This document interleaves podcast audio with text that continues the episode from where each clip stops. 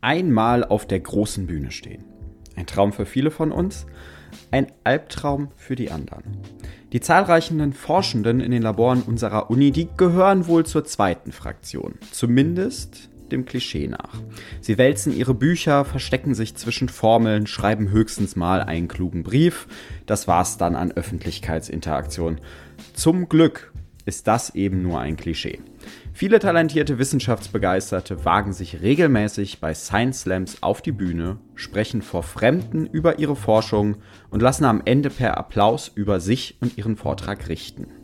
Ich durfte Caro Schäfer bei ihrem ersten Slam im Pantheon begleiten. Caro ist Ernährungswissenschaftlerin bei der Deutschen Gesellschaft für Ernährung und stand noch nie allein auf einer Bühne. Ich habe ziemlich mit Corona angefangen, in dem Projekt zu arbeiten und zu promovieren. Das heißt, ich habe kaum so echte Vortragserfahrung. Ich habe jetzt bei den wenigen Vorträgen, die ich bisher hatte, gemerkt, dass mich dann das äh, Publikum und was so drumherum passiert, doch ganz schön stark ablenkt. Und wenn das passiert und ich irgendwie so aus meinem Flow rausgebracht werde, dadurch, dass ich mir lieber angucke, was die Leute so tun, ich, äh, davor grusel ich mich ein bisschen. Andererseits stand ich eben zum Technikcheck auf der Bühne, habe gesehen, dass mich diese Lichter, die einen anstrahlen, sowieso so stark blenden, dass ich nichts sehe. Wir schauen mal. Freust du dich denn auf deinen Slam? Ich versuche mich zu freuen. Ich würde die Zeit gerne vorspulen bis so zur letzten Folie, wo ich dann einfach nur noch das runterratter und es dann geschafft habe, aber trotzdem noch das Gefühl erlebe, dort zu stehen. Das fände ich sehr gut, wenn ich an diesem Punkt vorspulen könnte. Die Vorspultaste wollen wir als Publikum natürlich nicht drücken. Was erwartet uns denn zwischen erster und letzter Folie? Äh, dazwischen erwartet uns eine Reise in das Land der nachhaltigeren Ernährung, dessen Königreiche stark bedroht sind von verschiedenen Ernährungsmonstern quasi, sowas wie Klimawandel und ernährungsmitbedingte Krankheiten. Und die wollen wir bekämpfen. Und die wollen wir mit äh, genau zugeschnittenen Ernährungsempfehlungen bekämpfen. Da gucken wir uns verschiedene Szenarien an und lernen auch, wie man Ernährungsempfehlungen erstellen kann, die gleichzeitig alle verschiedenen Monster bekämpfen können. Auf mich wirkt Caro wie eine Wissenschaftlerin aus Überzeugung. Sie liebt ihre Forschung. Sie will keinen Vortrag halten, sondern begeistern. Nicht nur Wissen schaffen, sondern unsere Gesellschaft ein Stückchen besser machen. Diese Geschichte möchte ich gerne erzählen, weil ähm, das einfach ganz aktuelle Themen sind, die uns alle betreffen und bei der wir alle auch ein bisschen mitspielen und die Helden spielen können. Helden für unsere Gesundheit, aber auch für unseren Planeten. Sie löst quasi zwei Krisen zum Preis von einer. Das Schöne ist, eine Ernährungsweise, die gesund für den Menschen ist, ist häufig auch relativ automatisch auch schon relativ klimafreundlich, einfach dadurch, dass du eine geringe Menge an ähm, tierischen Lebensmitteln drin hast, mehr Pflanzen vielleicht. Das ist schon ganz gut.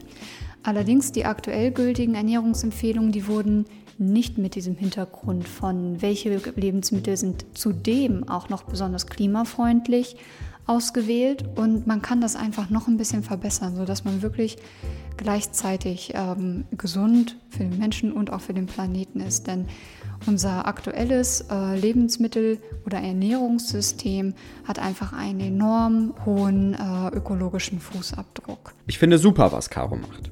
Ich habe nur Angst, dass andere sich von ihrer Forschung bevormundet fühlen, dass sie unsympathisch rüberkommt, mal wieder die altbekannte Ihr müsst alle Veganer werden Diskussion aufmacht. Wir Menschen hören einfach nicht gerne, dass wir uns ändern müssen. Aber genug geunkt. Diese Sorge war natürlich unbegründet. Caro hat uns mit in ihr Ernährungswunderland genommen. Was brauchen wir, um ein Monster zu bekämpfen? Eine Waffe. Wir brauchen eine Waffe. Richtig. Und da die Art und Weise, wie wir im Moment essen, dafür sorgt, dass all diese Monster zustande kommen, könnte eine bessere Ernährungsweise dazu beitragen, diese Monster zu bekämpfen. Lass uns mal verschiedene Szenarien ansehen. Angenommen, wir alle würden nur noch Schweineschnitzel vom äh, Backblech essen, würde unser Ernährungskreis so aussehen. Vier Schweineschnitzel, vier Soße Bernays, bisschen Schinken, bisschen Röstzwiebeln. Schießen wir mit dieser Kanonenkugel auf unsere Monster, was passiert? Wir füttern die sogar noch. Wir bekämpfen die nicht, alle unsere Probleme werden schlimmer. Also kommen wir zu den Ernährungsempfehlungen, die es vielleicht besser machen können. Und ich rede hier von offiziellen Ernährungsempfehlungen, nicht den inoffiziellen. Was ist so eine typische inoffizielle Ernährungsempfehlung von Oma? Ist noch ein Teller. Ja, wenn es denn nur so einfach wäre, sich gegen Omas Empfehlungen zu wehren. Wie wäre es denn stattdessen mit einem zweiten Slam, Caro? Ähm, ich habe im Moment echt viel um die Ohren. Es wäre, hätte demnächst eine gute Möglichkeit gegeben und ich werde mich nicht anmelden, aber ich will es auf keinen Fall ausschließen. Ich glaube, so viel Arbeit wie jetzt auch in diesen Slam geflossen ist, ich würde den gerne nochmal hören. Es ist natürlich immer ein bisschen anstrengend, aber wenn man generell Spaß daran hat, die Sachen zu erklären, sie auch einfach zu erklären und ähm, was daraus zieht, dann auf jeden Fall.